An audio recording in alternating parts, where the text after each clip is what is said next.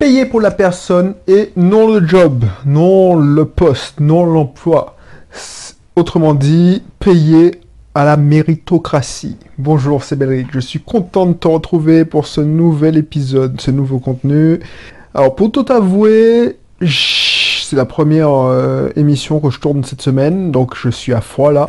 Si tu n'es pas coutumier de cette émission, ce contenu, n'hésite pas à t'abonner parce qu'ici on parle d'entrepreneuriat, d'indépendance financière, d'investissement locatif. On parle aussi d'état d'esprit parce que l'un des principaux freins aux entrepreneurs, aux investisseurs, c'est pas la technique, parce que la technique évolue. Tu vois, l'algorithme de Facebook a changé, donc tout le monde se, commence à, à, changer de stratégie, se rouer dans les bancards, ainsi de suite. Et ensuite, il y a eu le scandale.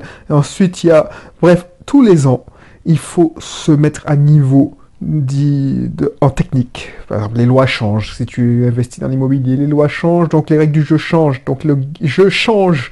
Donc du coup, pour rester au niveau, soit tu cours toujours après les techniques, soit tu te formes bien propre, bien comme il faut, et tu sais qu'en investissant dans ton mental, dans ton mindset, dans ton état d'esprit, tu auras toujours le mental, justement, pour te mettre à niveau, ou tu as toujours le bon mindset pour dire tiens, j'en ai marre de me former parce qu'au début effectivement je me formais, je faisais ma compta tout seul, je faisais ma fiscalité toute seule, je faisais mes déclarations tout seul.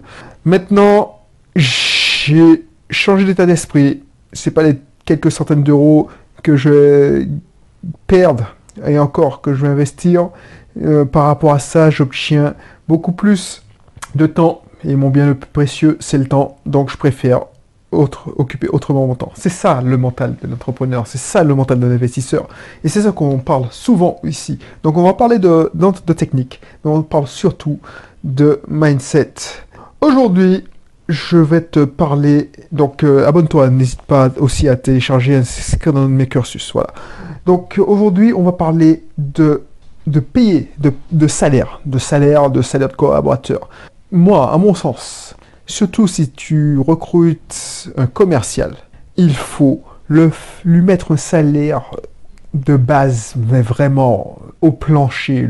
Moi, si j'étais concessionnaire, je ferais le minimum. Je veux pas, je veux pas que qu'il y ait des grilles de salaire. Ça, c'est une erreur. Voilà. Si je devais recommencer tout, et je, sais pas moi, il y, a plein de postes où il y a des grilles de salaire. C'est-à-dire que euh, je me souviens quand j'embauchais un informaticien, il y avait des grilles de salaire, tu sors de l'école, c'est tant. Tu sors de telle école, c'est 500 euros de plus. Voilà, tu es ingénieur, mais tu sors d'une grosse école importante. On est prêt à mettre 2000 euros de plus. C'est-à-dire qu'on recrutait par, euh, par profil, mais on recrutait aussi par, par, selon ton diplôme. Donc, si tu avais, euh, je sais pas moi, 3 ans d'expérience et tu avais ce, ce, ce poste-là, c'était tant donc du coup, je sais, pour les RH, c'est plus facile parce que ça évite de, de, discuter trop d'argent. Tu dis, bon, c'est la règle, c'est la base, c'est comme ça. Donc soit tu prends, soit tu laisses, soit tu vas voir ailleurs.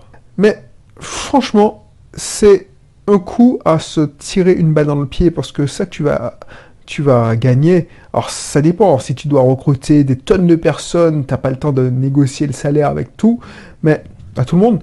Mais moi, il faut, euh, ce que je te conseille, c'est de faire l'effort, de faire l'effort, de payer à la personne. Tu, non, tu ne payes pas un salaire pour un poste. D'ailleurs que si tu me disais, ah oui, euh, chez nous, les, je sais pas moi, les, les, les administrateurs réseau, c'est tant, donc toi, ce sera tant. Ça veut dire que tu nies la spécificité de la personne. Tu nies ses capacité. Tu ne payes que la compétence. Alors qu'on avait dit dans une émission précédente que pour, pour moi en tout cas, la, compétence, la technique vient en troisième position. Moi, je, regarde d'abord les valeurs.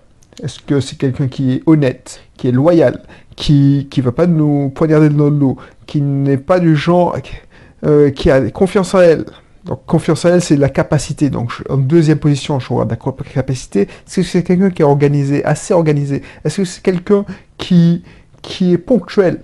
Ensuite, ensuite, je regarde les compétences. Mais le fait de faire une grille de salaire, ça veut dire que tu nies ces deux capacités, ces deux.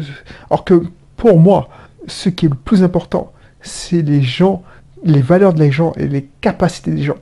C'est comme ça. Ça fait la différence entre un A-player et un C-player. Un C-player, alors je reprends la, nomenclature du, top grading.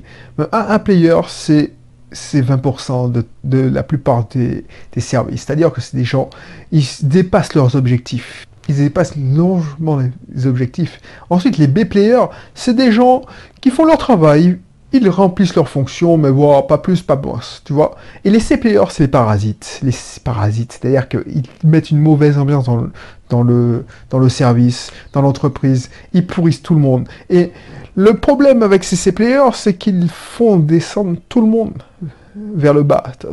Ils te bouffent de l'énergie, ils sont le faire-valoir des B-players qui s'estiment devoir avoir une augmentation bien supérieure parce que eux, au moins, ils font leur boulot. Alors que normalement, si tu fais juste ton boulot, ah bah, tu as une augmentation correcte, dans le meilleur des cas, et c'est tout. Et puis, ils démotivent les APR qui ont marre de compenser leurs conneries et leur mauvaise euh, foi. Et c'est, c'est vraiment, moi, je combats ça. C'est, voilà, moi, je suis persuadé, c'est, c'est mon cheval de bataille. Un entrepreneur, sa plus grande, son plus grand actif, c'est quand il a un super employé. Mais ça peut être aussi son plus gros passif, parce que si tu embauches quelqu'un qui te fout dans la merde et qui te, te met un boulet à ton pied, ben, ça te peut te dégoûter et faire abandonner. Donc, moi, si tu, tu me demandes mon avis, et si tu, si tu écoutes, je ne sais pas si tu es d'accord avec moi, tu me dis, donc, oh, si c'était légal en France, moi, je t'aurais donné. Et encore, est-ce que si c'est légal, qu'est-ce qui m'empêche de recruter un, je sais pas moi, tu vas me dire oui, c'est les commerciaux, c'est comme ça, c'est un fixe, et puis des, primes, des bonus. qu'est-ce qui m'empêche de, de, propager, de généraliser ça à tous les postes de l'entreprise? C'est-à-dire une secrétaire, voilà, une secrétaire, voilà, c'est un exemple concret.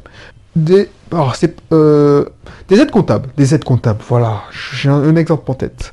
J'avais un ami, enfin j'ai toujours un ami, il est toujours un ami, c'était un ancien collègue. Lui, il était responsable de la trésorerie et de, de la comptabilité. Donc, quand je l'ai connu, il a été directement en charge des aides comptables pour la saisie des factures. entre-temps, il a pris du galon, on va dire, il est monté dans la hiérarchie, et il a supervisé que des managers. Donc ces managers-là, lui, rien ne l'empêche. Tiens, on va pas te payer un, fixe bête et méchant. Alors tu vas me dire oui, mais les aides comptables, c'est déjà le, c'est déjà le SMIC. Donc, oh, ok, on va te faire un SMIC, mais il y aura une prime. Il y aura une prime si tu saisis, tu réussis tes objectifs, tout simplement. Rien n'empêche de faire ça. Pourquoi on ferait pas ça? Faire une grille de salaire, c'est pas encourager la méritocratie. La méritocratie, c'est un, ce mouvement, c'est un principe que j'ai vu justement dans le livre Principle de Ray Diallo. Et lui, c'est ce qui a fait sa fortune. C'est, si tu connais pas Ray Diallo, c'est le gérant, c'est le président d'un des plus grands euh, fonds d'investissement. Donc, un, génie. C'est-à-dire qu'il a l'esprit très analytique. Et c'est pour ça qu'il a réussi à prédire les différentes crises. Il s'est cassé la gueule une fois, dans les années 70, et ça lui a servi tellement de leçons qu'il a réussi à prédire toutes les crises suivantes. Pourquoi? Parce qu'il... Et c'est pour ça que je te, je, te, je te conseille son livre, Principle. C'est une sorte de Bible. Ça m'a pris un mois et demi pour le lire, parce que franchement, c'est costaud, costaud, costaud. Et un de ses principes, c'est déjà enregistrer toutes les réunions. Enregistrer toutes les réunions. Et toutes les réunions étaient enregistrées. Et ça permettait aux gens de ne pas déblatérer sur les autres collègues. Parce que son principe de vie, c'est que moi, si je te dis un truc, si tu dis quelque chose à quelqu'un sur une autre personne, tu dois pouvoir lui dire ça, la même chose, cette personne dont tu déblatères, enfin, tu, tu, tu parles de lui. Oh, tu dois pouvoir lui dire en face cette même chose. Sinon, c'est pas la peine de le dire. Et, un autre principe, c'est qu'il embauchait les gens à la, enfin, il rémunérait les gens à la méritocratie. Et moi, je trouvais ça, ce principe tellement, tellement beau. C'est-à-dire que tu penses bien, pas que un concessionnaire, si tu payais, je sais pas moi, euh, il y, des, il y a des concessions, comme, je sais pas moi, Renault, tu as un fixe, très bien, et puis tu as quelques primes. Il y a d'autres concessions, comme Audi, les Allemands, tu as le minimum vie requis, et puis tout ton salaire, tout ton salaire, là, là allez, 70% de ton salaire, c'est tes primes. Donc si tu es bon, si tu es performant, ben, tu te fais... Alors j'ai pas envie d'être vulgaire, mais tu te goinfres. Tu te goinfres. Et ça, c'est bon, parce que les mecs, ils ont faim. Mais on peut généraliser ça à tout le monde. Alors tu vas me dire, oui, non, mais une secrétaire, euh, euh, comment tu peux faire, euh, lui faire payer à la prime? Ben Déjà, tu peux la récompenser avec les résultats de l'entreprise, puisqu'il faut lui faire comprendre que c'est son travail aussi qui fait avancer l'entreprise. Quand elle répond au téléphone, c'est la façon de répondre au téléphone. Donc si elle a, si elle l'option des félicitations, ou dans le service de qualité, service client, ou des enquêtes de satisfaction, l'accueil téléphonique est régulièrement souligné, ben elle a une prime. Elle a, si, euh, je sais pas moi, les messages sont transmis en temps et en heure. Elle a une prime. Alors, j'ai pas envie de. Alors, c'est ça. Le, travers, c'est que tout doit être rémunéré, alors qu'on sait très bien que l'argent ne fait pas tout, parce que les gens, ils s'habituent aux primes. Et il faut faire attention à ça. D'ailleurs que certaines primes deviennent comme des dus. Et ça, je veux pas. Une prime doit être exceptionnelle. Mais ce principe de méritocratie, je pense que tu devrais, si tu as des employés, si tu as des collaborateurs, devrais euh, le mettre en place. Moi, je vais essayer de creuser pour comprendre comment on peut faire ça, même dans des postes non commerciaux. Parce que c'est trop facile de dire que la vente, parce que la vente c'est trop décrié ici. Euh, dans le monde de l'entrepreneuriat, la, plupart des gens ils sont bloqués parce qu'ils ont un, problème mental, d'état d'esprit. Pour eux, vendre c'est sale, vendre c'est mal, vendre c'est la vente, le marchand de tapis, vendre c'est arnaquer, c'est vendre c'est manipuler. Encore aujourd'hui, voilà, tu dis, ouais, je veux pas manipuler. Et vente, les meilleurs vendeurs, à mon avis, les meilleurs vendeurs, c'est pas ceux qui, sont taquets, c'est pas les, gars qui te disent oui, achète, achète, achète. Non, les meilleurs vendeurs, c'est ceux qui t'écoutent, qui répondent à ton besoin. C'est quelqu'un, alors je sais pas si tu es déjà arrivé, mais quand tu vas dans une concession, si le mec est au taquet, oui, je peux vous aider, blablabla. Non. Si le, la personne où tu vas vers, c'est, je sais pas, même si tu vas chez But, enfin, dans tous les magasins d'ameublement, tout ça, c'est, la personne dit, qu'est-ce que je peux faire? Vous recherchez quoi exactement? Est-ce que je peux vous aider? Vous conseiller. Donc, toi, tu dis, bon, bah, je cherche ça, ça, ça. Et la personne t'écoute. Et elle veut pas absolument te vendre. Parce que le meilleur vendeur, c'est celui qui n'a même pas la pression pour vendre. C'est-à-dire qu'il il est là pour discuter avec toi, euh, qu'il est là pour te conseiller, et puis vraiment, s'il trouve ton, son, son un produit qui est correct, il peut te le proposer. Et c'est ça la différence. Et je lisais un livre, un livre qui disait, ouais, la différence entre les commerciaux et les consultants. Ils font le même boulot. Pourtant, le consultant, il a une meilleure euh, aura, une meilleure réputation qu'un commercial. Parce qu'un commercial, il t'appelle. Un consultant, on l'appelle. Alors, il y a plein de différences aussi. Un consultant, c'est le bouche-oreille. Un commercial, c'est de la prospection. Quand j'entendais, quand j'allais dans des, Oh, tu sais, il y a des... Les, oh, comment on appelle ça? Les journées de l'entrepreneuriat ou je sais pas quoi là, les trucs que on te fait, les grandes messes gratuites où en fait à Lyon, il y avait ça. Je me souviens que quand j'ai démissionné de mon poste et j'avais quelques mois pour préparer mon retour en Martinique. Euh, j'étais allé dans le salon de l'entrepreneur. Voilà, le salon de l'entrepreneur. C'était une grande messe sur deux jours. Il y avait des, des, des amphis, il y avait des, des, séances, des séminaires où on te présentait des solutions. Il y avait des stands aussi, des, stands où on te donnait la mutuelle d'entrepreneur, les, les, les, trucs pour faire ta comptabilité.